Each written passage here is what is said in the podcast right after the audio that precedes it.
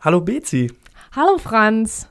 Wie findest du das? Oh, super. Eine andere Variante Wir der sehen uns Begrüßung. außer, hören uns außer der Reihe mal. Ja, ja, es ist äh, vieles anders heute.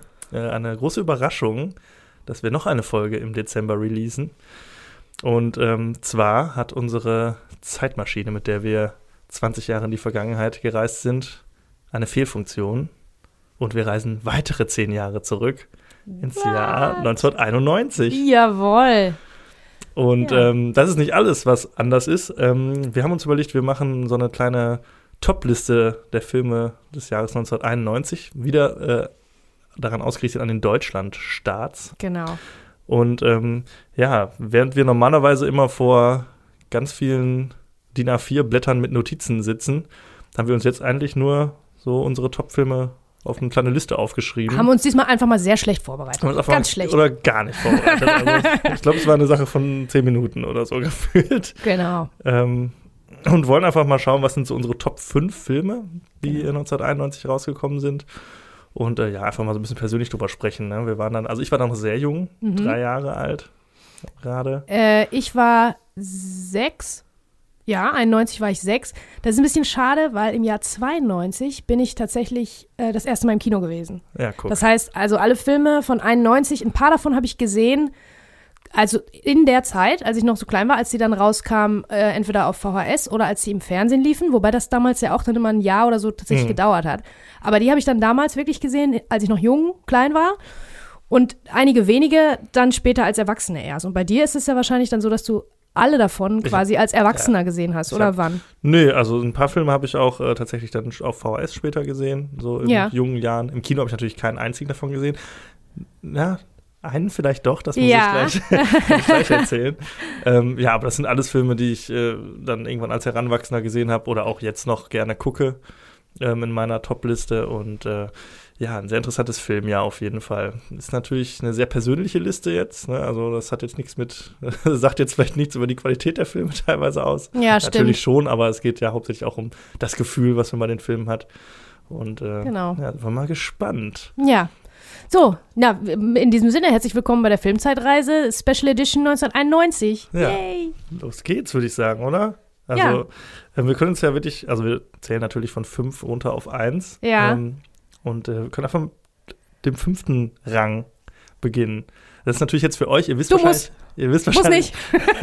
ihr wisst natürlich jetzt nicht alle Filme, die da rausgekommen sind, ne? Ähm, und ich muss auch sagen, manche habe ich auch gar nicht gesehen davon. Auch vielleicht Filme, die, äh, wo viele denken würden, was, den muss man doch kennen. Also ich habe erschreckend viele gesehen aus dem Jahr. Was heißt erschreckend? Ja. Also erstaunlich viele, wirklich. Ich habe mich wirklich selber gewundert. Ja. Also die amerikanischen quasi fast alle. Und das war jetzt aber nicht so die Zeit, wo ich auf irgendwelche Arthouse, französischen, spanischen Nö. Dramen oder so abgefahren bin. Aber ähm, ich habe das meiste eigentlich gesehen, Ja. tatsächlich. Ja, also deutsche Filme sind auch ein paar gute dabei. Vor allem Ne? richtig gute. Ja. Da gibt es vielleicht das eine, ein oder andere Anekdötchen gleich noch. ja. Ich fang, soll, okay, dann fang Komm, ich hau an. raus. Platz 5. Das ist jetzt direkt schon sehr kontrovers. Ja, ich habe auch meine fünf, ist ehrlich, gesagt- um ehrlich zu sein, ist meine fünf zu zwei geteilt, weil ich mich nicht entscheiden konnte. Ja, nee, das geht nicht. Du musst dich schon entscheiden. Also ich, Ja, mache ich gleich, wenn du gesprochen hast. ich bin richtig aufgeregt, muss ich sagen. Also Okay. meine 5 ist tatsächlich Hotshots. Oh, yay. Und da direkt die Geschichte dazu. Mhm. Ich habe gerade auf der Fahrt hierhin noch meine Mutter angerufen, Mhm. weil ich sie gefragt habe, Mama, waren wir in Hotshots im Kino? Mhm. Und sie sagte, was ich auch dachte, ja, wir waren da im Kino. Und dann habe ich gesagt, ja, aber Moment, das war 1991, da war ich drei. Mhm. Dezember. Aber vielleicht gab es da mehrere, äh, da gab es doch einen zweiten Teil auch davon. Es gab einen Vielleicht zweiten warst Teil. Nee, nee, ich war im ersten Teil drin, hundertprozentig. Das weiß ich auch, weil auch so viele Gags da äh, raus, also bei uns auch im Alltag zitiert wurden. Mhm. Und da haben wir die ganze Zeit gerätselt. So, nee, das kann ja nicht sein. Also mit drei Jahren war im Kino, das war irgendwie. Und dann sind wir, haben uns darauf geeinigt, dass der wahrscheinlich später, irgendwann zwei, drei Jahre später mal in einem Programmkino lief. Das- Hotshots. Das wahrscheinlich eher der Fall diese war. diese äh, Slapstick-Komödie ja, mit schlechten Gags, meinst du, lief in einem geniale Programmkino? Gags. kurz. Ich kann es mir nur so vorstellen, weil, also ich erinnere mich, meine erste, also wenn ich den 1991 im Kino gesehen hätte, wäre das ja irgendwie im Cinemax oder in der Lichtburg oder so gewesen, also in einem großen Kino. Ja. Ähm, und ich erinnere mich, meine erste äh, Multiplex-Kino-Erfahrung war tatsächlich König der Löwen. Ich glaube Mhm. 94 oder so. Ja. Da erinnere ich mich noch sehr dran, weil ich wirklich noch so, als kleines Kind war das so krass, dieser Voll riesige Raum. mhm. Und ich hatte so, in- so in meiner Erinnerung war das so, dass diese Sitzreihen so super steil waren auch. Man Ja. hat so wirklich, ich war wirklich reingesogen und da kann ich mich noch sehr genau dran erinnern, an diese Erfahrung. Aber ich habe auch so ganz verschwommene Erinnerungen an Hotshots und dadurch, dass wir den immer zu Hause so oft rezitiert haben, ähm, weiß ich auch oder war mir sicher, dass ich da im Kino war. Es muss aber ein paar Jahre später gewesen sein. Also Mhm. ich glaube nicht, dass ich mit drei Jahren da drin war. Nein. Ich war mit meiner ich Mutter sehr häufig auch in Programmkinos, wofür ich ihr bis heute sehr dankbar bin und Ja, wofür ich cool. mir, mir auch selbst und ihr immer auf die Schulter klopfe, weil meine ersten Kinoerfahrungen waren tatsächlich Stummfilme Nicht in Programmkinos. wahr. Also richtig. Franz, also bitte, Ne, so Monsieur. Jacques Tati und solche Sachen haben wir da geguckt. nicht schlecht, nicht schlecht. Ähm, kann ich mir jetzt richtig einen drauf einbilden, aber Ja, äh, also meine ersten Filmerfahrungen, danke nochmal an meinen Bruder, waren äh, VHS, äh, die äh, ich hier zu Hause geguckt habe und die absolut nicht für mein Alter geeignet waren. Auch einer davon kommt auch ja, in kommt diesem gleich bei Jahr. mir auch noch. Ne? Also, äh, Ja, aber Hotshots, Hotshots, äh, einer von den, ich weiß gar nicht, ähm, der ist von einem der Abrams-Brüder, glaube ich. Das sind ja die Zucker, Abraham Zucker, die haben ja damals äh, die nackte Kanone gemacht und Airplane und Top Secret. Und Ja. einer von denen hat dann Hotshots gemacht mit Charlie Sheen. Ja, Und ja, gut, das ist natürlich wirklich so eine richtige Screwball, äh, blöde äh, Persiflage ja. quasi, aber weiß ich nicht, ich habe den so oft gesehen, deshalb musste ich ihn einfach, also es war auch knapp, es gibt noch ein paar Filme, die so es nicht in die Top 5 geschafft haben, aber ich habe Mhm. gedacht, ach komm, nimm mal einfach Hotshots, weil irgendwie, ich habe den als Kind so häufig gesehen und auch, ich gucke den immer noch gerne. Ja. Also wenn, wenn er läuft irgendwo, dann gucke ich, bleibe ich auch immer da. Also Ja. irgendwie, ich mag den, keine Ahnung. So ein bisschen Okay, was Persönliches. Ja, cool. Ich ja weiß ja auch, dass diese Art, diese Art von Humor, äh, die geht an mir leider fast immer total vorbei. Was ich aber immer witzig finde, ist Leute, mit denen ich das gucke, lachen sich darüber kaputt. Und worüber, also das, das macht mir Freude, ne? Wenn die sich kaputt lachen über so bescheuerte Sachen, ähm, das ist schon äh, ganz witzig, aber an sich, an sich trifft das nicht so mein Humorzentrum, Ja, aber es, Ja, die, die sind auf jeden Fall sehr, sehr beliebt, das weiß ich ja. Ja, die sind aber auch immer schlechter geworden. Also Ja. so diese Puristen würden natürlich jetzt sowas wie äh, Nackte Kanone, Airplane und Top Secret sind so die, die großen Werke, sag ich mal. Und das wurde dann halt im Laufe der Jahre immer schlimmer. Also mit Scary Movie ging noch so gerade und dann kam ja irgendwie jedes Jahr gefühlt mit Disaster Movie und Superhero Movie und dann kamen diese ganzen billig produzierten Kackfilme raus und das Mhm. Genre ist auch so ein bisschen tot, ne? Ja, Gibt's irgendwie gar nicht mehr so richtig. ne, stimmt. Also vielleicht auch, weil es nicht, lange nicht mehr gut gemacht wurde. Naja, auf jeden Fall meine Top, meine fünf. Der, Ja. der fünftbeste Film des Jahres. Okay. Ach ja, ich habe ja mal eine, eine soll ich? Ja, gerne. Äh, ähm, meine fünf. Also ich sag euch dann, was, was rausgefallen ist und was nicht die fünf geworden ist, ist Kevin allein zu Haus. Mm. Den habe ich jetzt rausgeschmissen zugunsten von, sorry, Hudson Hawk. Der Meisterdieb. Der Meisterdieb mit Bruce Willis. Boah, der ist aber auch schön. Der ist so schlecht und ich habe den so geliebt, als ich Ja. klein war. Und das ist, glaube ich, einer von denen, die ich ähm, damals schon gesehen habe. Also nicht, nicht im Kino oder so, sondern vielleicht ein Jahr oder zwei später, Fernsehen oder, oder auf VHS oder so. Ich glaube, den habe ich mit meinem Bruder auch geguckt, weil wir haben den immer tierisch abgefeiert. Und erst jetzt weiß ich, wie trashig und scheiße der Ja. überhaupt Ja, ist. als Kind geht Und klar. damals fand ich den total super. Und allein schon am Anfang, ich kann mich noch genau erinnern, das habe ich auch immer so geliebt.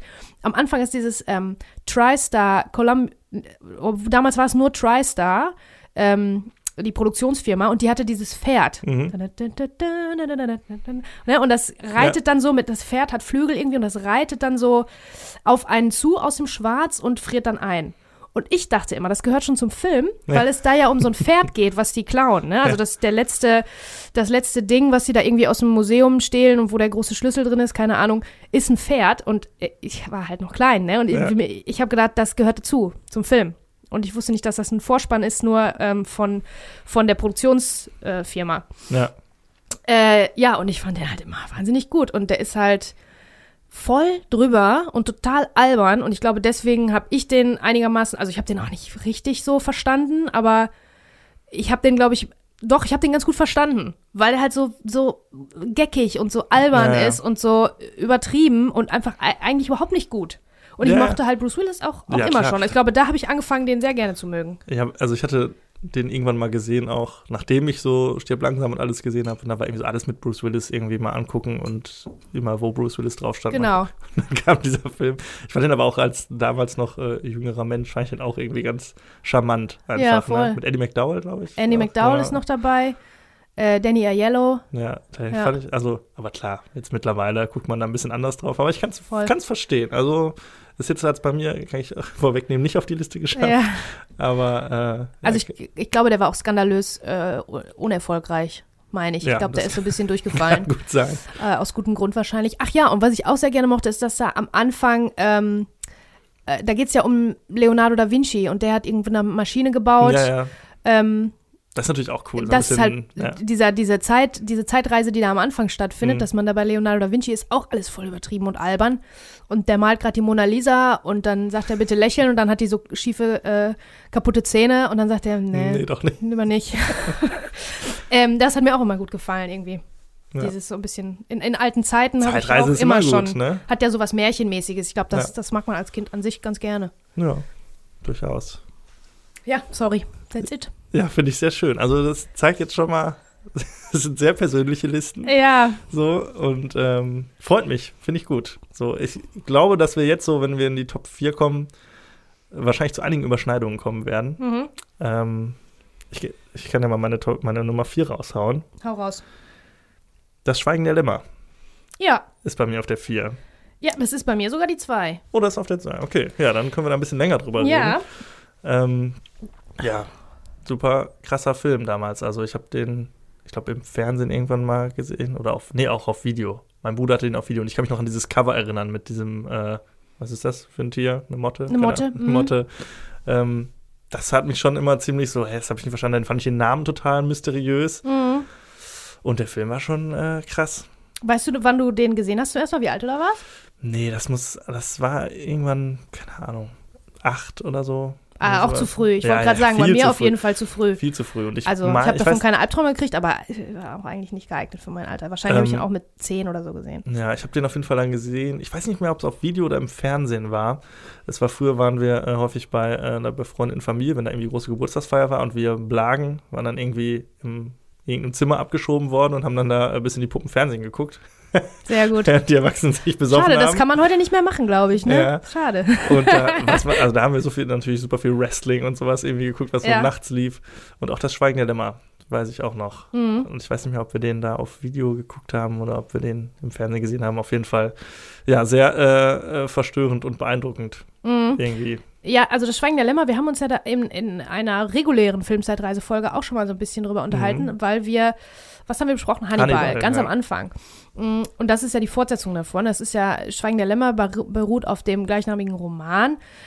Ähm, und es geht um einen, also ich kann mir vorstellen, dass ihr den alle kennt. Äh, es geht um einen Kriminalfall, einen Serienmörder und Hannibal Lecter, gespielt von äh, Anthony Hopkins, hilft Clarice Starling, gespielt von Jodie Foster, dabei, den zu schnappen mit irgendwelchen Psychospielchen. Und ähm, ich glaube, dieser Film hat wirklich den Kriminalfilm auch grundlegend so verändert. Also damals war der schon, ähm, das war schon ein bisschen anders und neu und finster, ne? Die Stimmung, die da auch so her, das ist auch sehr langsam erzählt und so, ne? Ist ziemlich wenig Action, eigentlich gar keine. Also es ist im Prinzip ein, wie, also so ein Ur-Psychothriller, ne? Wo Ja. Leute sich unterhalten und irgendwie ist die Atmosphäre äh, ganz spannend und so. Und ähm, ich glaube, das hat nochmal wirklich den Weg geebnet für ganz, ganz vieles, auch für, vielleicht für, ein, für das Genre des Psychothrillers oder Ja. Psychokrimis oder irgendwie so, psychologischer, ja, psychologischer Krimi, ähm, wo es um mehr geht als nur irgendwie ein Kriminalfall und wer war's und Ja. dann haben wir den und so weiter. Ähm, auch mit so ein bisschen gebrocheneren Heldenfiguren wie Jodie Foster beispielsweise. Äh, außerdem sind, glaube ich, alle FBI-Agentinnen, die danach kamen, äh, haben ihre Performance an Clarice Starling, die wahrscheinlich. Ur-FBI-Agentin, angelehnt. Bei äh, Gillian Anderson weiß ich das, weiß ich das auf jeden Fall. Also bei Akte X ist klar, das ist angelehnt. Äh, Agent Scully ist angelehnt, auf jeden Fall hat ihre Performance daran so ein bisschen angelehnt. Die Optik auch, diese rötlichen Haare und die Frisur Mhm. und der Look und so weiter. Ähm, ja, da hat Jodie Foster auf jeden Fall mit ihrer mit ihrem Spiel äh, den Weg geebnet für viele andere wichtige Dinge. Anthony Hopkins auch. Für Ja. alle Psycho, äh, Psycho, äh, Psychokannibalen oder äh, Serienmörder, äh, wie heißen die? Psychopathen. Genau, für alle Psychopathen, die danach kamen, hat auch Anthony Hopkins, glaube ich, da einen Ja. neuen Maßstab Generell gesetzt. so, was so die Rolle des Schurken oder des Bösewichts angeht, hat er da ganz, Genau. ganz große Arbeit geleistet. Also bis Voll. heute ja taucht ja auch in allen Top-Listen der Top-Film-Bösewichte immer wieder auf Mhm. irgendwie. Und hat dem auch eine ganz andere Ebene nochmal hinzugefügt. Irgendwie Voll. dieses bedro nicht körperlich bedrohliche, so, sondern dieses, ja, psychomäßige. Und das macht er wirklich auch fantastisch. Ja, Also, und diese Eleganz auch dabei, ne? Der hat ja Mhm. auch dieses akademische, ja, genau. eigentlich äh, hochintelligente. Und ähm, diesen Touch hatten, glaube ich, vorher wenige. Also ich will jetzt nicht behaupten, niemand, aber das war schon, das war schon neu und äh, aufregend, muss man schon sagen. Ja, nee, bis heute. Also ich habe mir jetzt auch länger nicht mehr geguckt. Hannibal haben wir natürlich dann besprochen. Da merkt man dann, wie krass dann da die Qualität abgefallen ist. Total. Ähm, aber das Schweigen der Lämmer bis heute auch immer so eine, einer der Thriller irgendwie, Mhm. die man so, an die man so denkt. Und den kann man auch echt gut noch so gucken. Also ist jetzt auch nicht so, dass man zu einer bestimmten Stimmung sein will. Ich finde den auch durchaus noch super unterhaltsam. Voll. Auch.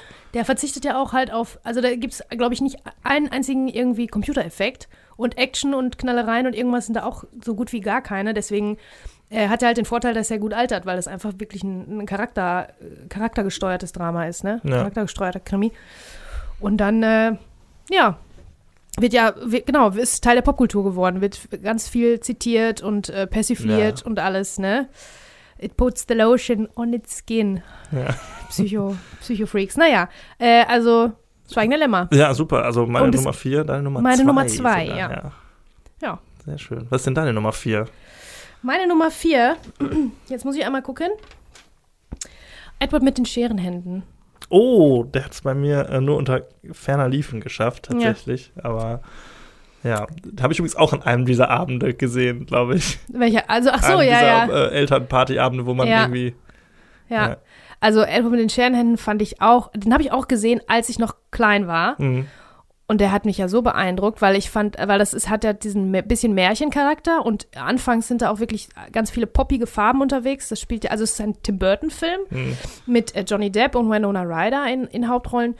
Und ähm, äh, der spielt in so einem, in so einer satirischen, so eine Art Satire von einer amerikanischen Kleinstadt. Auch glaube ich, es soll so ein bisschen die 50er, 60er eher sein. Ähm, und alles ist bunt und alle Frauen haben irgendwie bunte gelbe Hüte auf und irgendwie so ein bisschen poppig, die Farben. Aber es hat natürlich eine, äh, hat natürlich, ist natürlich im Grunde ganz, ganz finster alles, was da so passiert. Der ausgestoßene Edward, warum hat der Scherenhände, habe ich mich nicht gefragt, war einfach so, habe ich so geglaubt. Und ähm, unterstützt durch die Musik von Danny Elfman hat das voll den Märchen-Vibe. Aber ein cooles Märchen. Ich habe damals gedacht, oh, das ist ja, das ist ja ein Märchen. Ich liebe Märchen, aber das ist halt cool. Das mögen vielleicht Erwachsene auch so ungefähr. Ne? Mhm. Das war so genau so eine Zwischenstufe. Ich glaube auch, als ich den zum ersten Mal, die ersten Male gesehen habe, habe ich den nicht so hundertprozentig verstanden, weil jetzt finde ich Nee. den ganz schön. Gerade der, der letzte Teil, das letzte Drittel düster. ist ganz, wird ganz fies und finster. Ja. Das mochte ich dann auch nicht mehr gucken. Ich habe auch oft nur äh, die erste Hälfte geguckt Mhm. ne, wo es noch alles halt Detail ist und Fish out of water und irgendwie alles lustig. Edward kommt in diese Stadt und wird von allen gemocht und irgendwann wird er halt ausgestoßen und dann wird es voll finster. Mhm. Und äh, ja, Ja, man kann auf jeden Fall sagen, das war noch die gute Zeit von Tim Burton. Ja. Also, ne, wo er auch dann die Batman-Filme und sowas alles gemacht hat. genau. Und er hat ja diesen speziellen Style auch einfach, ne, Ja, den man genau. so in der Form noch nicht gesehen hat. So Märchen, äh, vielleicht Märchen, vielleicht heitere Geschichten, so geckig zu erzählen, aber dem auch so eine sowas Düsteres, sowas Gothic, so ein Mhm. Gothic-Style auch irgendwie zu geben, ne? Ja. Das fand ich schon, das fand ich spannend, fand ich damals auch schon spannend. Liegt Edward mit den Scheren eigentlich irgendwas zugrunde? Ein Buch oder was? Weiß ich gar nicht. Nee, aber es ist ja eine klassische Geschichte von, von, von dem Fremdling, der dann Ja. geliebt wird ist, und dann ausgestoßen wird, Ja, weil man ihn nicht mehr ne? braucht, nicht mehr mag. Das ist ja so eine be beliebte Story-Arc, ne? Ja. Auch in Märchen. Ja, Special auf jeden Fall. Nee, der hat es bei mir leider nicht äh, reingeschafft. Also ich hatte den auch seit, glaube ich, Ewigkeiten nicht mehr gesehen. Ich hatte ihn zwei, dreimal geguckt. Hm.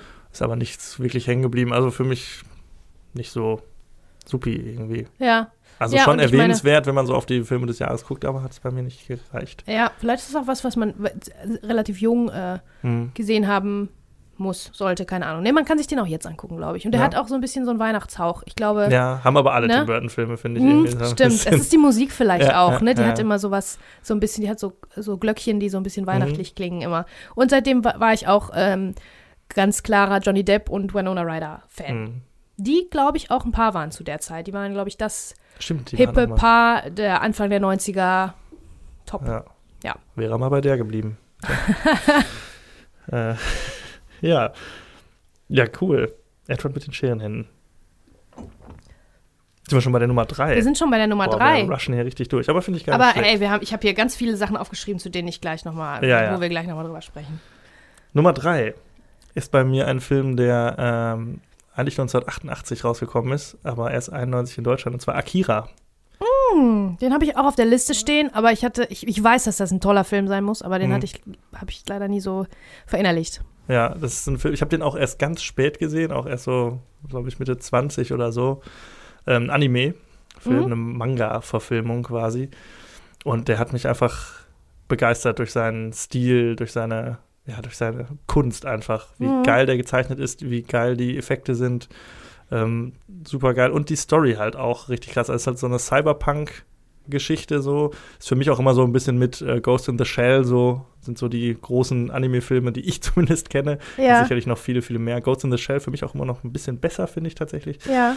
Aber ähm, Akira super geil. Also da geht es auch viel um, ja, das ist so eine postapokalyptische Welt, so nach dem Dritten Weltkrieg, 2019, ganz furchtbar. Wow. Also auch wie ähm, Blade Runner auch zum Ja. Beispiel. Ne? Also Äh. ist auch sehr davon äh, inspiriert und zeichnet einfach eine super geile, ähm, super geile Welt. Ist sehr verkopft alles. Also Ja. man muss den schon häufiger gucken irgendwie und je älter man wird, desto mehr sieht man oder fallen einem auch Sachen auf. Da Ja. gibt's Abhandlungen drüber, psychologischer Natur, also ganz, ganz viel zu erzählen. Auf jeden Fall eine Empfehlung und äh, ja, für mich musste der einfach hier auftauchen und äh, ja, wirklich ein absolutes Meisterwerk tatsächlich. Also der ist relativ lang, also über zwei Stunden auch lang. Mhm. Ähm, ist also jetzt auch nicht so ein leicht wegzugucken. Ist ein bisschen sperrig, weil die ähm, Hauptfiguren nicht ganz so mega sympathisch sind und nicht so mega cool sind.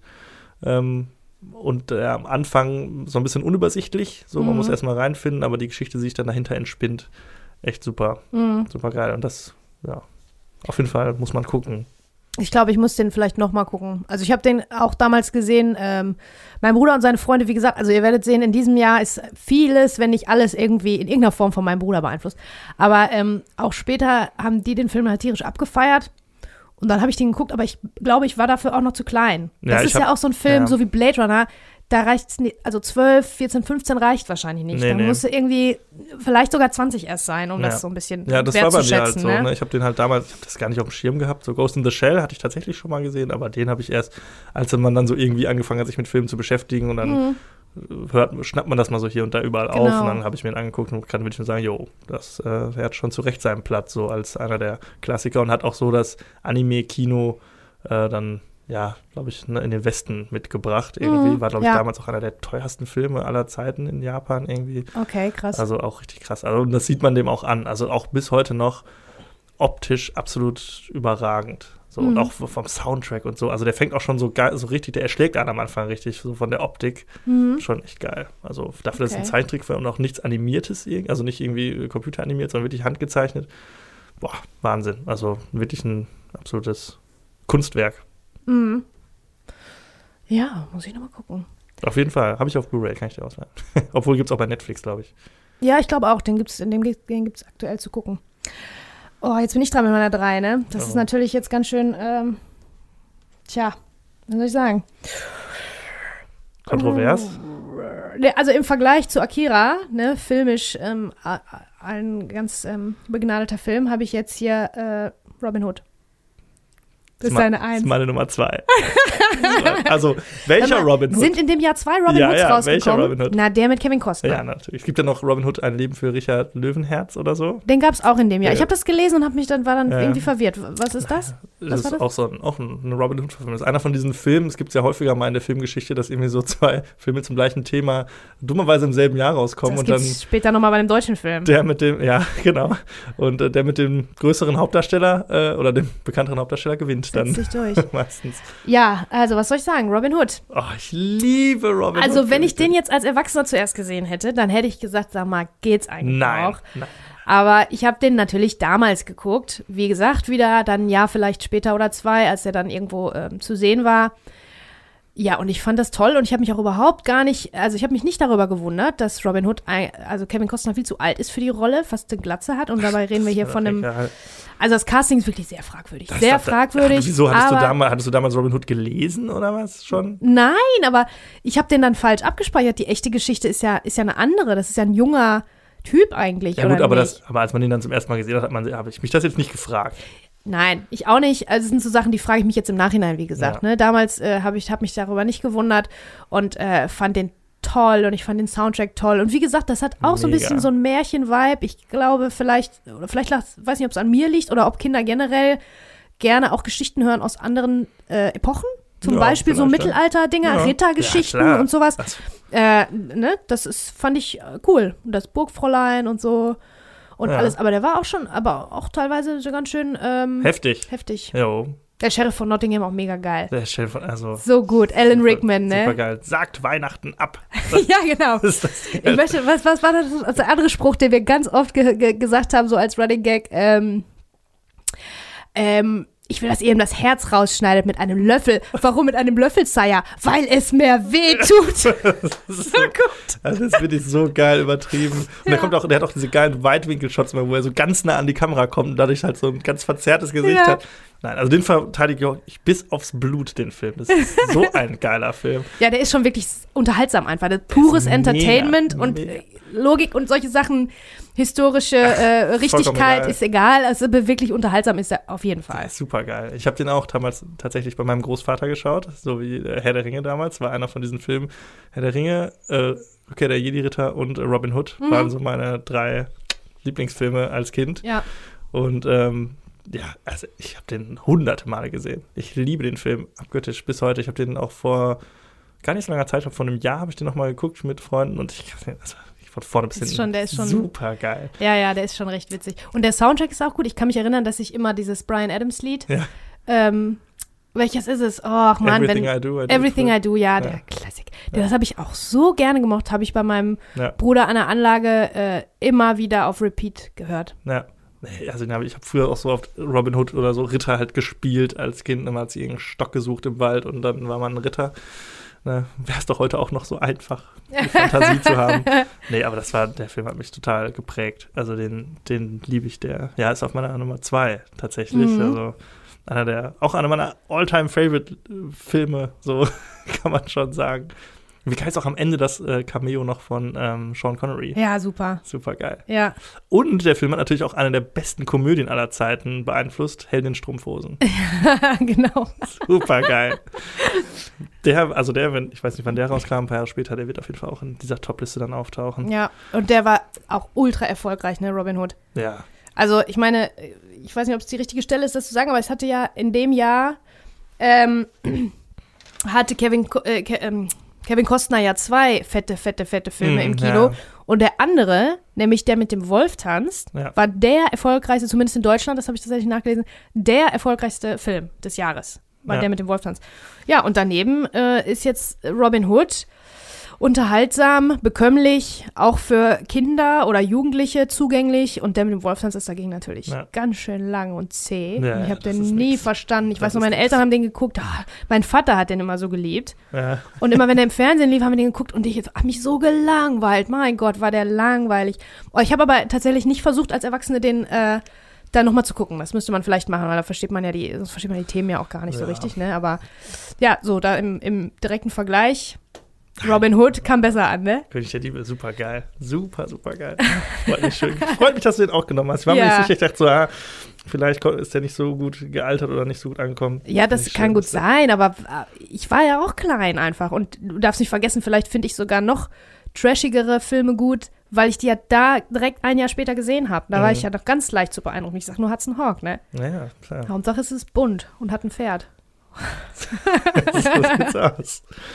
Ja, guck mal, dann haben wir unsere beiden, äh, du hattest alles zwei, äh, Schweigende Schweigende Lämmer. Lämmer, genau. Ich habe Robin Hood. Das heißt, wir sind quasi jetzt schon bei der Nummer eins. Bevor Das ist die gleiche, wir 100 aber- Pro. Ja, warten wir erstmal ab. Aber Ich sollen wir einen kleinen äh, äh, Schwenker machen Ja. und über die anderen Dinge Wir können ja mal über die sprechen. Honorable Mentions sprechen. Ähm, soll ich einfach mal eine Liste runterrattern oder hast du, du hast, hast du irgendwas groß vorbereitet? Na, ja, also ähm, Ich kann dir mal Nee, sagen. Also bei mir hat es knapp nicht geschafft. Gefährliche Brandung. ja.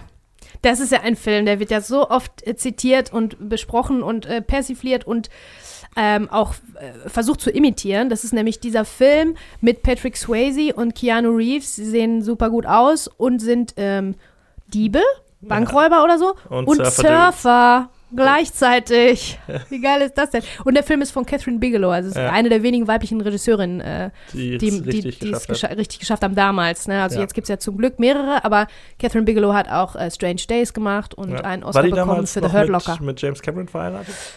Das kann gut sein. Ja, Zu der hat ja Zeit. auch ganz gute Filme gemacht in dem Jahr. Genau. Ja. Ähm, ja, ähm, die nackte Kanone 2 habe ich mir noch aufgeschrieben, der hat es auch knapp nicht geschafft, genauso wie Kevin allein zu Haus. Ja, also Kevin allein zu Hause Ja, muss man, also das wäre natürlich auch irgendwie müßig, darüber zu reden, weil da gibt es so viel zu erzählen. Ja. Dieser Film ist ja wirklich, der hat, glaube ich, den Weihnachtsfilm neu erfunden und überhaupt erst äh, so auf die, auf die Karte gebracht. Und das war, glaube ich, das war, glaube ich, in den USA der erfolgreichste Film. Also der hat auf jeden Fall Ja. ganz, ganz viel Kohle gemacht für wenig Produktionskosten. Also der hat wirklich super viel eingespielt. Und ähm, ja, aber Kevin allein zu Hause, da gibt es übrigens ähm, auf Netflix so eine Doku-Reihe, The Movies That Made Us. ja. Und da äh, kann man auch äh, cool irgendwie kleine Anekdötchen und solche Nebenher-Sachen ähm, erfahren über diesen Film. Ich glaube, der ist ja in Amerika auch im, also der ist jetzt in Deutschland im Januar 1991 rausgekommen, ist wahrscheinlich im Dezember 90 oder so irgendwie in Amerika Genau. rausgekommen. Also ist eigentlich aus 19, von 1990, aber bei uns halt ein bisschen später Ja, rausgekommen. natürlich total äh, unklug, dass man den im Januar rausbringt, wenn Weihnachten vorbei ist. Ne? Der, der gehört im November Ja, oder so gut. raus. Damals hat das alles ein bisschen länger gedauert Mhm. mit der Synchronisierung und Das so. stimmt. Das wird, heutzutage kommen Filme ja eigentlich immer zeitgleich überall raus. Damals war da halt immer Ja. noch so ein bisschen viel Zeit dazwischen. Aber ich habe den auch damals auch geliebt und ähm, es hat mich auch äh, geängstigt, einige Sachen und äh, mich unterhalten und äh, mega gut. Und damals habe ich mir halt, das war so ein Film, den ich geguckt habe, ohne über, also ohne über einen Film mir Gedanken zu machen. Das war Mhm. einfach so eine Geschichte, die mir da so präsentiert wurde, als ich klein war. Und jetzt, äh, jetzt kenne ich zum Beispiel die, die Schauspieler Joe Pesci und so und wie Ja. interessant das ist, dass jemand, der eigentlich immer Mafia-Leute spielt, Mafiosi, dass der dann der in so einem Kinderfilm mitspielt und so Ja. weiter. Also die, die Trivia ist auch wirklich sehr interessant von dem, von dem Film. Ja, und natürlich war ich auch verliebt in Macaulay Culkin, weil genauso, Ach, ich war im Prinzip okay. so alt wie der. Ja. So alt war ich, un, ja, vielleicht, ja, genau, so alt wie er, so ungefähr. Sechs oder sieben, ja. acht, ja. Ja, ich habe ja, ich hoffe ja, also der ist ja mittlerweile wieder ein bisschen beisammen. Ja, Der ich finde den auch wahnsinnig cool auch. Der ne? ist richtig cool, der nimmt sich auch selbst gerne so auf die Schippe. Genau, Ich finde es schade, dass er noch nicht so es wieder geschafft hat, irgendwie einen Fuß reinzukriegen. Vielleicht hat er auch gar keinen Bock drauf. ja. Aber ich habe mir immer gedacht, wie geil wäre so ein Film wie Kevin allein zu Haus, nur äh, R-rated. ja. dass er irgendwie so ein Haus auch zu verteidigen hat und dann äh, irgendwie ja. ein Splatterfest anrichtet. Das hätte ich gedacht, wäre doch mal eine ganz lustige Idee. Ich Ja. glaube, da hätte er auch Bock drauf. Also ich meine, Macaulay Culkin hat äh, auch einen Podcast, der auch wirklich witzig ist. Ich glaube, der ist echt ein lustiger, lustiger cooler typ. Aber du musst halt, wenn du so ein Star bist, so ein Kinderstar, so früh, krass. Da musst du natürlich einiges auch erstmal hinter dich bringen. Und, da das hat er auch einige, zum Glück. einige äh, Beispiele dann noch gehabt. Ne? Wir hatten hier, wie heißt nochmal der Junge von AI? Haley Joel Osment. Joe Osmond. Das war aber bei auch- dem war es auch nicht bisschen- so krass. Ich glaube, der, Ganz Macaulay schlimm war- ja wirklich ganz massiv drogenabhängig. Also Jake Lloyd war auch ganz schlimm. Sachen. Ganz schlimm hier, der Anakin Skywalker. Ja? Ja, der ist ja auch komplett abgeschmiert irgendwie und Mhm. äh, hat auch das Schauspiel direkt dran gegeben, weil er auch so viel Hass abbekommen hat Ja, ja. irgendwie. Ja, Das gar ist, nicht so das leicht ist als schlimm. Kinderstar. Ja, also ehrlich, bevor man sowas macht, ne, und äh, das liebe Internet jetzt bitte, bevor ihr da rumtrollt und irgendwelche Leute beleidigt, das sind Kinder. Ja. Bitte. Verletzt deren Gefühle. Ja. Naja, Ich aber fand- reich ist er, glaube ich, jetzt dann doch. ja, hoffentlich. Das wäre ihm zu gönnen. Also. Ja. Ich fand ja immer den zweiten besser. Kevin allein in New Ich auch. York. Ich habe den auch, Ich. Zu, ich den auch zuerst gesehen, den zweiten im Fernsehen irgendwie. Äh, und dann erst den ersten. Und der zweite ist nochmal so, der treibt es nochmal so ein bisschen auf die Spitze. Und ich fand das mit dem, mit dem Spielzeugladen und so super So geil. geil. Und dieses Mhm. Haus und so. Und ich fand auch den zweiten besser, weil den habe ich nämlich im Kino gesehen auch. ja, Da kam man ja ein Jahr oder zwei später und äh, ja, da war ich dann alt genug, um das, die, das volle Ausmaß zu verstehen, wie cool das ist. Und das Ende finde ich auch geiler, mit dem, wo sie am Rockefeller Center stehen. Oder Chrysler Building, weiß ich nicht. Mhm. Und die Mama zurückkommt. Ach, ist einfach auch schön. Geht Ja, ans Herz. also und wo sie dann aufwachen und dieser Riesenbaum mit den eine Million Geschenken. Das Ja. fand ich auch immer dann ein bisschen cool. Wir feiern ja äh, Weihnachten immer Heiligabend, natürlich Genau. ganz klassisch, aber in Amerika feiert man ja am 25., am ersten Weihnachtsfeiertag morgens. Ja. Fand ich auch irgendwie ganz cool, dass man so morgens aufwacht und dann da halt zum Baum rennt und ja, los geht's. Alle ja, so ja, finde ich auch richtig Auch cool. irgendwie cool. Und so ein großes Weihnachtsfrühstück dann und so und dann Ja. nach und nach macht man dann macht man sich dann einen richtig schönen Tag von morgens bis abends, ja. Aber Kevin allein zu Hause habe ich tatsächlich noch äh, diesen Monat noch geguckt. Ja. Aber das ist ja, man guckt ja dann häufig Man, so guckt ja, Weihnachtsfilme. man, man hat die ja durchzugucken, die Weihnachtsfilme. Genau, Ne? und dabei auch dabei. Ja. Soll ich weiter? Äh, Ja. sagen? Genau. Ähm, den Kindergartenkopf habe ich noch. Äh, der hat es leider nicht ganz Ja. raus. Also Arnold Schwarzenegger, einer meiner wenn nicht sogar der Lieblingsschauspieler. Äh, nicht aufgrund seiner schauspielerischen Klasse, sondern einfach da, weil der in so vielen meiner absoluten Lieblingsfilme mitgespielt hat. Und ähm, äh, Kindergartenkopf auch sehr gut auf jeden Fall. Da hat er sich in, im Comedy-Genre versucht. Hat er ja häufiger schon gemacht und hat auch eigentlich immer geklappt, außer bei Junior. Und ähm, ja, ist ein guter Film. Aber ist jetzt so in der Vita von äh, Arnold Schwarzenegger natürlich äh, jetzt eher so im Mittelfeld anzusiedeln. so. Den habe ich, den hab ich auch oft geguckt, weil da Ja. war ich halt auch klein. Aber das ist so ein Film, den ich als, als Ältere oder als Teenie oder Erwachsene nicht mehr, glaube ich, nicht mehr zu schätzen gewusst hätte. Ja, der ist okay. Ich habe den auch vor zwei Jahren oder so nochmal gesehen. Der ist okay, aber jetzt nicht, Ist nicht, ist nicht Twins, ne? ist nicht Twins. Genau. Und ähm, ja, ich habe dann noch zwei, drei Filme aufgeschrieben, die ich auch gesehen habe. Jetzt kommen dann so deutsche Filme. Papa Ante Portas. Ach, der ist auch so gut. Den gucke ich gut. wirklich oft. Ja, hat Ante- leider nicht in die Top 5 geschafft, Ähm, aber Das ist der, wo Loriot in Rente geht. Ne? ja, Herr Lose. Und dann gibt's Mein noch. Name ist Lose, ich kaufe hier ein. Ist so gut. Das ist gut. Obwohl er das, das Fernsehteam zu sich nach Hause bestellt und dann reißen die da alles ab. Das ist einfach großartig. Ähm, und der andere war Papa Anne Portas Ödipussy. Ödipussy. Das ist das mit der Mutter. Ja, genau. Und Papa Anne Portas hat mir auch immer schon besser gefallen. Den fand ich, also der ist ja, Ja. so geil. Dieser Humor, dieser feine Humor auch, den ähm, Vico von Bülow, also der Loriot, Ja. äh, wirklich erfunden hat, das ist echt, das ist Ja, echt dass krass. jetzt nicht so Muss diese man sich wirklich Brüller sind, sondern so, dass so du einfach die ganz ganze Zeit so ein Schmunzeln Mm. und Lächeln auf dem Gesicht hast, weil es, und auch so, der scheint auch ein sehr guter Beobachter einfach gewesen Genau, zu sein. das ist ne? ja alles Observational Humor, also beobachteter Humor, also irgendwie wie Sketche aus Alltagsbeobachtungen Ja. geschrieben, so wie Seinfeld auch im Prinzip macht, nur auf eine ganz andere Art und Weise, Ja. auch wie der spielt mit Evelyn Hamann zusammen. Natürlich, die beiden sind äh, äh, unschlagbar. Und dieses Subtile, ne, eben nicht äh, Slapstick und geckig und trotzdem, wenn der dann, also der macht ja auch ähm, äh, physische äh, Comedy, so körperliche Sachen und dann fällt der und dann läuft der komisch und irgendwie, ich finde den immer so witzig. Hm, So witzig. ja. Dann habe ich noch zwei äh, Filme, die es auch nicht in meine Top 5 geschafft haben. Zwei deutsche Filme, Superstau. Ah, der Superstau. Also, über den Superstau. Da haben wir auch schon oft gesprochen bei unserem anderen Podcast 1 Minute Hardcore, weil ich ja davon träume, heimlich den Superstau neu aufzulegen. Superstau 2022 sozusagen, weißt Okay. du? Weil das immer noch, dieses, das Konzept ist halt so geil. Also, Das das falls ihr den noch nicht gesehen habt, es ist wirklich so, die Leute stehen einfach im Stau. Einfach. Davon handelt das, darum geht's. Und ähm, das ist aber so ein bisschen, äh, die, die, die, der Humor kommt daher, dass da so verschiedene, ganz, ganz verschiedene Leute und Typen so aufeinandertreffen und dann äh, gezwungen sind, irgendwie miteinander irgendwie um eine Capri-Sonne zu dealen oder was auch immer. Äh, und da sind halt ganz geile äh, Leute dabei, deutsche Schauspieler, super gut. Und ich glaube, das könnte man heute. Die Konflikte, da gibt es auch so einen Ost-West-Konflikt tatsächlich noch, ne? Eine Ossi-Familie, Wessi-Familie. Ähm, das könnte man heute richtig gut, könnte man richtig gut machen. Ja, ja, wer weiß. Mal irgendwo pitchen. Und zuletzt von den Filmen, die es nicht in meine Top 5 geschafft haben, Manta Manta. Damals fand ich den Schweiger noch cool. Ja, Äh, ja, aber geiler Film mit Klausi. ja. Richtig geil. Die, Michael, Michael Kessler, ne? wo er in die, in die Schuhe pinkelt und so. Also, das sind so viele kultige Sachen dabei. Also auch einfach ein großartiger Film. Und da habe ich auch gesehen, Manta, der Film, ist in dem Jahr rausgekommen. Habe ich noch nie von gehört. Was ist Ja, pass auf.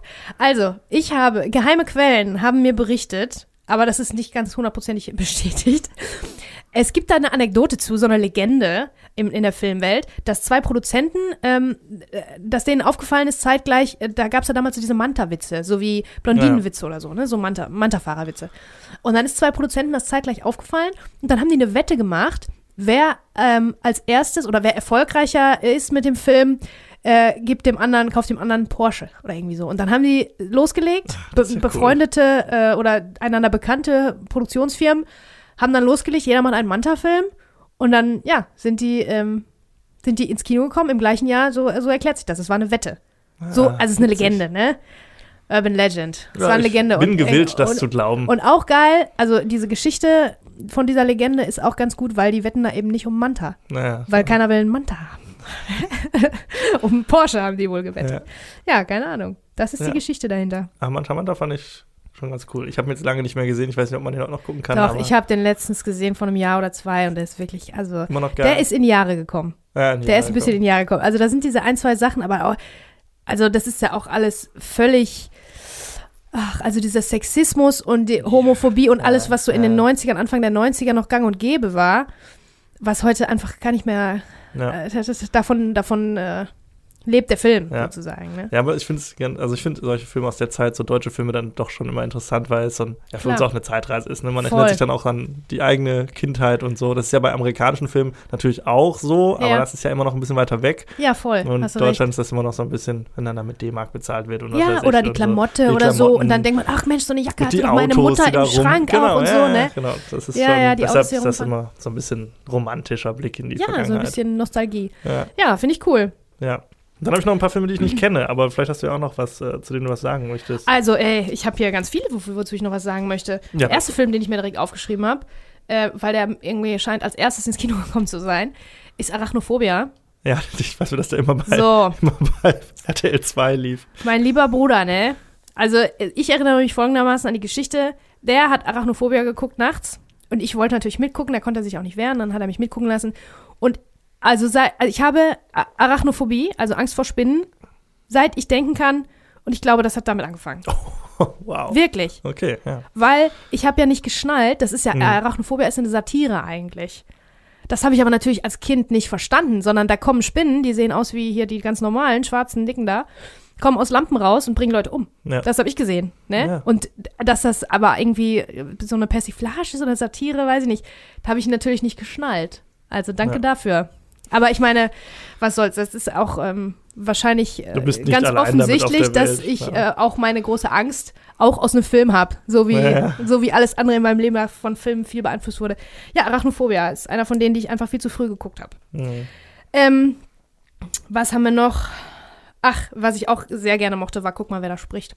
Ja, der Zwei. zweite Teil ist rausgekommen. Ist, ne? ja. Da ist nämlich der zweite Teil rausgekommen im Deutschen. Das ist diese, da kennt ihr bestimmt auch, ist auch so albern. Das ist diese Komödie, wo man die Gedanken von den Babys hört. ja. Ne? Also, ich habe das halt Mit, damals. ist ja zweite auch mit John Travolta und John äh, Travolta und Kirstie Alley ja. sind die Haupt, Hauptdarsteller und die Stimmen werden gesprochen im Original, meine ich, von Bruce Willis und Roseanne Barr. Mhm. Das ist natürlich witzig, weil die hören sich Ja. nicht an wie Babys, sondern wie gestandene Typen so irgendwie und daher kommt so ein bisschen der Humor. Im Deutschen waren es Thomas Gottschalk Ja, Thomas, und Nina ja. Hagen. Genau. Das finde ich auch irgendwie ein bisschen Auch, geil. auch witzig, ja. Also ich mochte, ich, ich mochte den wirklich sehr gerne. Den zweiten Mhm. auch lieber als den ersten, weil ich den zweiten zuerst gesehen habe. ja, nämlich das ist damals so schon. häufig Ne? dann gewesen, ja. Und außerdem habe ich halt einen, einen größeren Bruder und eine kleinere Schwester gesehen. Und Ja. das hat, mir, hat mich so ein bisschen mehr Abgeholt. äh, äh, abgeholt. Ja, ich weiß nicht. Also, ja, voll albern. Aber glaub, guckt es euch trotzdem an. Warum nicht? Wenn ihr mal wirklich viel Zeit habt. ja. Ähm, weil das bespielt so ein bisschen auch irgendwelche Erwachsenenprobleme, aber aus den Augen von den Kindern. Aber ist das, also, eigentlich ist das alles irgendwie voll dramatisch und schlimm, aber die Kinder und de also deren Stimmen machen so ein bisschen Gags über alles und Witze und dann fragt man sich natürlich, also das ist dafür gedacht, damit man sich fragt, was sehen die Kinder wohl, wenn die Hm. nichts verstehen? ja. Ne? Was denken die wohl über uns, über die Erwachsenen, über was wir so machen und treiben und so. Das, ja, also ich mochte den damals sehr, sehr gerne, sehe aber ein, dass er heute eigentlich gar nicht mehr geht. Ja. So, was haben wir noch? Ich habe auch ein paar Sachen aufgeschrieben, einfach äh, der Fairness halber, weil man die vielleicht nicht außer Acht lassen sollte, wie zum Beispiel ähm, ähm, ähm, ähm, Thelma und Louise. Ja, Ridley Scott? Nie gesehen. Nee, das ist einer dieser Filme. Der ist auf jeden Fall sehenswert, kann ich dir sagen. Ja, glaube ich. Ja, ja. Den würde ich wirklich mal bei Gelegenheit. Ja, da machst du nichts Habe ich verkehrt. auch, als ich das gelesen habe, dachte ich so, ach scheiße, das hast du den eigentlich noch nicht gesehen. Also eigentlich ist das so ein Film, da habe ich Bock drauf. Also, Ja, ja. ähm, da spielt eine junge äh, Susan Sarandon und eine junge Gina Davis und ein ganz, ganz junger Brad Pitt mit, ganz Mhm. jung. Ja.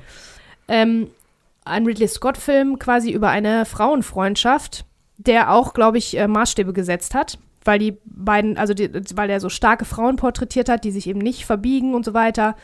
Auch ein bisschen Rachedrama.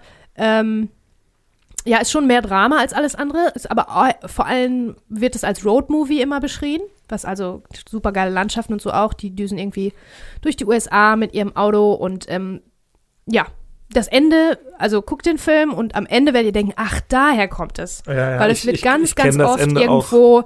Ja. äh, neu aufgelegt und imitiert und ähm, also das ist wirklich ein, ein Klassiker. Zumindest das Ende. Der ist ein bisschen lang wohl, aber äh, unbedingt sehenswert. Ja, ja, das Ende, also ich kenne das Ende aber ich weiß nicht, warum ich ihn noch nie gesehen habe. Das ist also ein Film, wo wahrscheinlich alle sich an den Kopf fassen und denken, was, den kennst du nicht? Genauso wie der Pate 3. Ich habe noch nicht Ja. einen Pate-Film in meinem Leben gesehen. noch Was? nicht einen einzigen. Übrigens habe ich auch noch nie E.T. gesehen. Das sind so meine krassen Leichen im. Das ist, Franz, also wenn du E.T. guckst, du heulst äh, dir die Augen aus dem Kopf und denkst, warum? ja, ja aber es gibt ja so Filme, wo, wo so jeder denkt, die muss man kennen und die hat man irgendwie noch nie gesehen, hat sich noch nie ergeben. Ja, ich habe auch noch nie der Pate gesehen. Tut mir leid, aber ich war auch immer abgefuckt, dass der Pate so lange bei IMDb Top 250 auf Platz 1 war, statt Shawshank Redemption. Da dachte ich immer so, ja, das kann nicht sein. Ich glaube, mittlerweile ist aber Shawshank Redemption wieder auf 1. Ah, was soll ich sagen, Franz? Ich bin wirklich, ich bin äh, äh, schockiert, ich bin erschüttert. Ja. Bin erschüttert. Aber, so, aber du musst sie gucken, warum guckst du die nicht? Ich weiß ich nicht. Ah, die so- gibt es ja auch ständig überall. Ja, ich weiß, natürlich. Die kann man, die könnte ich jetzt gleich gucken, wenn ich, aber irgendwie hat Gerade E.T. ergeben. Also ich weiß, Aber ich glaube, der Pate, da wirst du dann denken, ach, daher kommt dies, daher kommt das, daher kommt das, weil Ja, E.T. kennt man halt auch schon die ganze Story und auch alle na, Bilder ja, und so. nee, das geht. halt also so, ich glaube, E.T. wird dich wirklich ähm, ja, der ist mit Sicherheit gut. Sehr beeindrucken. Also das, das, steht. Bei der Pate ist es natürlich für, wenn man sich viel mit Film auseinandersetzt, dann sind da natürlich ganz viele, ganz viele Sachen, die man da, ja. die da ständig und überall und immer zitiert werden. Ich ne? glaube, das ist aber auch so ein bisschen weiter. der Grund, dass das auch so, so Filme sind, die, wo man so viel drüber weiß und so viele Referenzen und so schon gesehen Ja. hat dazu, dass man so das Gefühl hat, okay, eigentlich kenne ich das ja schon und wenn ich es jetzt gucken würde, ist es nur so ein Abhaken, so, ach, da ist das, ah ja, da ist das, ah, da ist das. Ja, ja, so ein stimmt. bisschen das kann vielleicht sein. einen das so ein bisschen hemmt irgendwie. Aber ich kenne tatsächlich einige, also was heißt einige, ich kenne auch ähm, noch andere Leute, die äh, entweder E.T. nicht gesehen haben oder der Pate nie gesehen haben. Gibt es tatsächlich viel. Mhm, mhm, mhm. Das äh, kann, muss ich dir jetzt einfach so glauben, ja. Ja. Ähm, was haben wir noch? Also in dem Jahr kam auch noch, ich glaube, es kamen zwei Coen-Brüder-Filme raus. Die ersten zwei, Miller's Crossing und ähm, Barton Fink. Soweit ich weiß, habe ich die beide gesehen und beide wieder vergessen, aber ähm, da wir in der letzten Folge ja über die Coen-Brüder gesprochen haben, äh, fühlte ich mich verpflichtet, das zu erwähnen, weil der auch, äh, vor allen Dingen Miller's Crossing, meine ich, ist mit ganz vielen Preisen auch ähm, überschüttet worden. Ähm, ja, das einfach nur so. Und es waren, die haben halt zwei, die Brüder haben halt zwei äh, Filme in dem Jahr rausgebracht.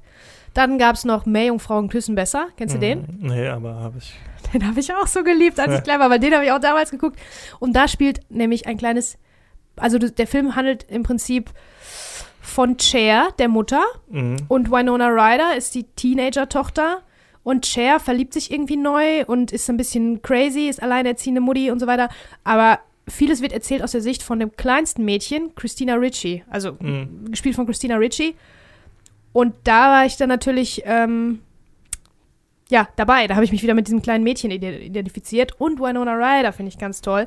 Also der Film ist irgendwie schräg. Ich müsste den vielleicht als jetzt nochmal gucken, weil ich könnte euch gar nicht sagen, ob das eine Komödie ist, ob das ein Drama ist, ob das ein Liebesfilm ist. Also es ist so eine ganz, ganz komische Mischung aus allem. Und ähm, außerdem haben, hat Cher wirklich mega krasse Kostüme an, die ich auch so toll fand, als ich klein war. Mhm. Irgendwie was sie dann sagt und was da jetzt der Inhalt ist, hat mich dann anscheinend nicht so interessiert, aber die hat ein super cooles Kleid an, was ich dann immer versucht habe nachzubauen und nachzubasteln aus irgendwelchen Kleidern, die ich hatte. Cosplay. quasi. Genau. Ein Satansbrand kommt selten allein. Mhm. Habe ich auch ganz viel geguckt. Auch so ein Kinderfilm, der Ja. heute gar nicht mehr, also könntest du gar nicht mehr machen. Und ähm, letzte Honorable Mention, nee, vorletzte, ähm, wir haben noch Night on Earth, ein Mhm. Jim Jarmusch-Episodenfilm. Und Misery. Wäre jetzt Und auch mein da- letzter gewesen. Das ja. ist eine Stephen King-Verfilmung mit ähm, Kathy Bates. Kathy Bates hat einen Oscar, glaube und ich. James gekriegt, Caan. Oder? Ja, James Caan.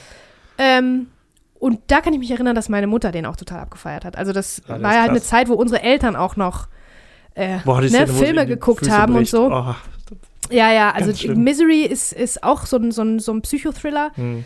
Äh, und der ist heute noch immer noch wirklich Ja. top, super geil. Also Kathy Bates hat dafür auf jeden Fall zu Recht auch den Os- Oscar bekommen und ähm, ja, einfach geil, geile Performance von Ja, allen. Das ist so ein bisschen Film. Kammerspielmäßig, weil die sind viel auch nur zu zweit und die trägt das ganz alleine, also super gut. Ja, sehr gut. Ja, das waren so, war so der Überblick über sämtliche Filme, die uns erwähnenswert vorkamen. Und nun kommen wir zur Nummer 1. Ja. Sollen wir es gleichzeitig sagen? Ja, 3, 2, 1. Terminator 2. Ja, Ja, das war klar, ne? das war klar. Ja, also wenn man so, so die Liste durchguckt, dann der Name ist einfach, das, ja, war klar. Auch direkt, wusste ich direkt, ja, okay, ist Nummer eins. Weil Ja, ist also einer, der, der, also ist, der ist halt auch nicht nur in dem Jahr ein super bis- Film, ist- ist einer meiner, einer der besten Filme aller Zeiten. genau, also- wirklich einer meiner Lieblingsfilme. Ja. Und dann kommt ja noch dazu, ähm, da war ich natürlich ganz unsterblich verliebt in John Connor. Oh, ja. Weil Edward den, äh, Edward Furlong, der sah super aus und der ist halt äh, eine Version von diesem Archetyp vom Mann, wie ich ihn immer schon interessant fand und den, glaube ich, viele Leute interessant finden. Witzig, äh, ein bisschen böse, böser Junge, ne, ein bisschen Bad Boy, Ja, ja. aber im Herzen ganz lieb. Ja. So, bitteschön, John Ja. Connor. Und dann war der auch noch, der war, also die Rolle ist älter, als ich damals war, aber ich habe mich, glaube ich, mit 10 oder so dann in den verliebt und der ist, glaube ich, 13, 14 oder so in dem Oh, Film.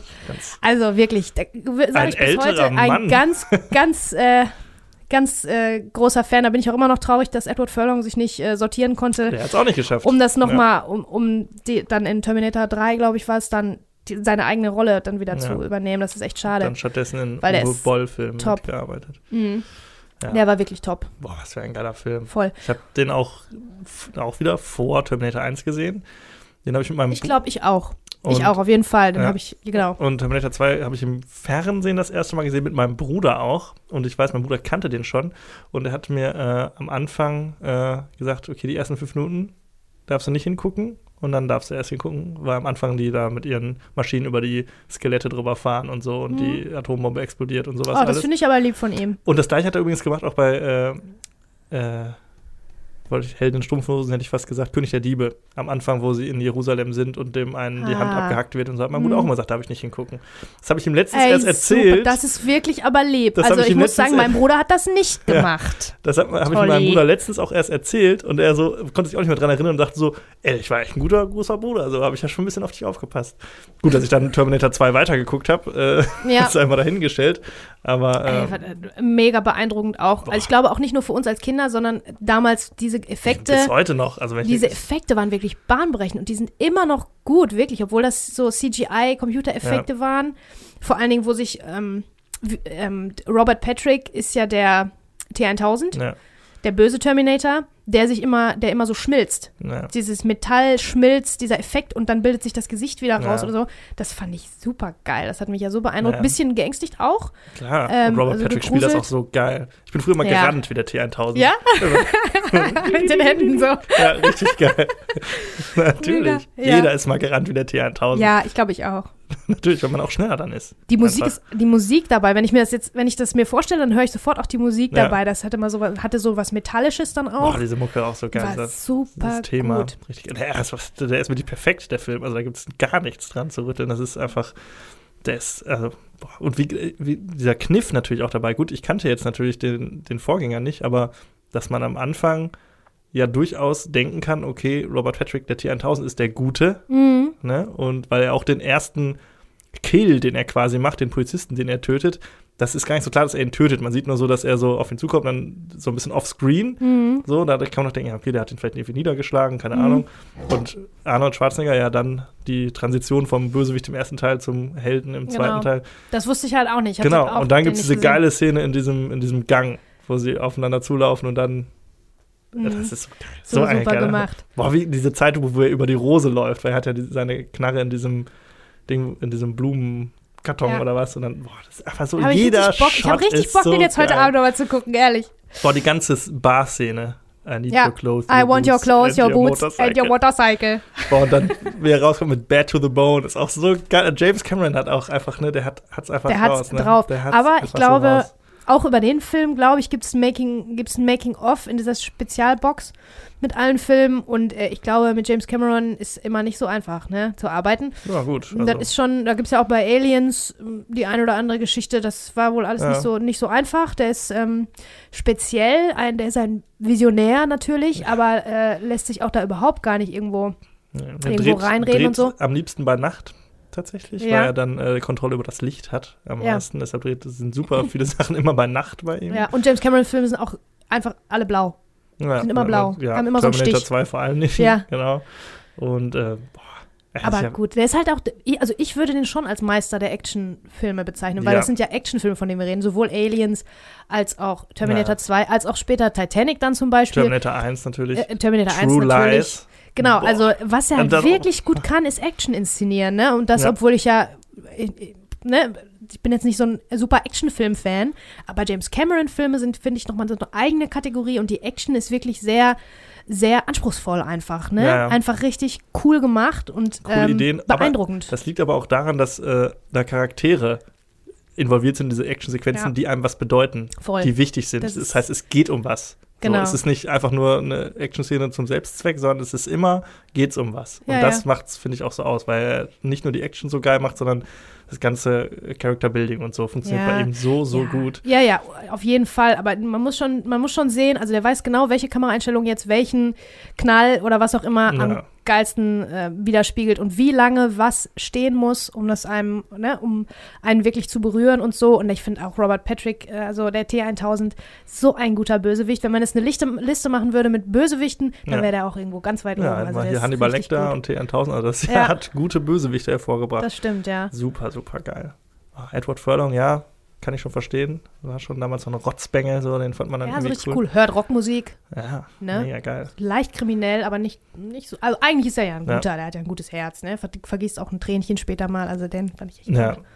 ja. Tolle Figur. Boah, und äh, Sarah Connor müssen wir drüber reden. Ja, Richtig geil. Auch eine der äh, größten Actionheldinnen überhaupt. ich glaube, Entschuldigung, ich muss was, ich muss was korrigieren von vorhin. Ich glaube, ähm, Linda Hamilton, ne? Ja. Linda Hamilton war mit James Cameron verheiratet zu dem Zeitpunkt. das kann sein. Ich glaube, das war zu dem Zeitpunkt James Camerons Frau, sein, nicht ja. Catherine Bigelow. Also die Schauspielerin, die Sarah Connor Ja. spielt, für alle, die Ja, super. wissen. Also die auch wirklich, also so mit äh, Ellen Ripley, Sarah Connor, das ist schon so, finde ich so die, die Garde, die, die das oberste Ja. Regal an weiblichen Actionheldinnen. Voll. Muss man James Cameron wirklich ähm, für auf die Schulter klopfen, dass der so starke Frauenfiguren da auch irgendwie ähm, entwickelt hat, ne? Die auch immer noch, Die immer noch standhalten funktionieren, ja. können, sozusagen, ne? Genau, also wirklich mega geil. Also, ja, ich habe jetzt auch direkt Bock, den zu gucken. Also, Ja. der ist auch sehr lang, glaube ich, ne? Zweieinhalb Stunden oder so, glaube ich, geht der schon. Mhm. So, aber keine Sekunde langweilig. Ja, wobei ich finde, die letzte halbe, dreiviertel Stunde finde ich nicht mehr so geil wie den Anfang. Also, wo sich das alles aufbaut und so, finde ich, wo, wo, wo die Terminatoren an verschiedenen Orten eher sind und Mhm. voreinander so, wo die so eher flüchten. Und dann sieht man, wie der T1000 versucht, die zu finden. Und äh, dieser Aufbau, dieser Spannungsaufbau, das finde ich persönlich spannender als hinten raus, wo dann einfach alles so voll weggeballert wird, in die Luft gejagt und so weiter und so fort. Ähm, Ja, aber ich finde zum Aber Beispiel, doch. ich finde schön, dass er dann so ein relativ intimes Finale auch hat. Irgendwie, das finde ich auch ganz gut. Also das ist jetzt nicht mit der Riesen, mit den Rieseneffekten und der Riesenexplosion. Klar gibt's, aber dann das eigentliche Finale ist ja dann ganz klein. Nur so Mhm. diese vier Personen quasi in einem, in diesem Schmelzwerk, was weiß ich. Mhm. Auch eine geile, geile Kulisse einfach. Ne? Ja, also, Richtig cool. Ja, den ersten Teil ähm, hatte ich dann später gesehen. Der wird häufig dann auch so ein bisschen als natürlich schwächer angesehen. Ich meine, aber worüber reden wir hier? Ne? Es ist halt wirklich gegen Terminator 2. Aber ich finde den ersten auch richtig, richtig geil. Der ist also, auch super, ist gut. super Und gut. vor allen Dingen, der ist ja mit viel, viel weniger Budget produziert, Ja. mit ganz, ganz wenig eigentlich für James Camerons Verhältnisse. Und dafür hat er wirklich was super Geiles rausgeholt. Und ähm, hat auch, auch noch mal so ein bisschen was Neues erschaffen, weil ursprünglich sollte nämlich ähm, äh, ja, jetzt habe ich den Namen vergessen von dem Schauspieler, der eigentlich den Terminator spielen sollte. Das hätte das zu einem ganz, ganz anderen Film gemacht. Und zwar Bishop aus Aliens. Heißt Ja, ich weiß nicht, wie der heißt, aber ich, ja. Ah, der hat so einen schwedischen Namen. Egal, auf jeden Fall ist das einfach ein, ein so hagerer, normal aussehender, könnte auch in der Bank arbeiten, so ein Typ. Ne? Ja. So ein Schauspieler, der ist super. Lance Henriksen. Oh Gott sei Dank, ist mir das noch eingefallen. So, Lance Henriksen ist ein super Typ, aber das ist natürlich eine ganz andere Art von Film, die das dann geworden wäre. Ja, ja. Ob du jetzt Lance Henriksen in diese Rolle steckst oder Arnold Schwarzenegger, Conan der Barbar, Bodybuilder. Ne? Also, das ist ja, das ist ein Weltenunterschied. Und ursprünglich sollte das eher so ein Neo-Noir, ganz Mhm. finsterer Film sein, mit so einem ganz unauffälligen Terminator. Der ist böse, aber der ist jetzt körperlich, macht er jetzt nicht groß, fällt er nicht groß auf.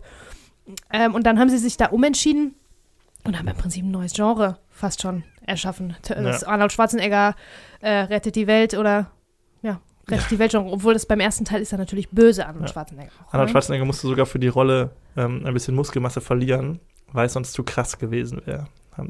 Ja, Schreibt er zumindest selbst in seiner Biografie. ja, ja, also Ja, glaube ja, ich ihm klar. auch. Der Typ ist eine absolute Maschine. voll. Und wie gesagt, es ist wirklich einer meiner Lieblingsschauspieler. So. Immer noch? Ja, absolut. Also ich kann dir fünf, sechs Filme nennen, die, die ich so geil finde mit dem. Und da haben wir jetzt schon drei, also mit True Lies und so, also allein mit Ja. James Cameron.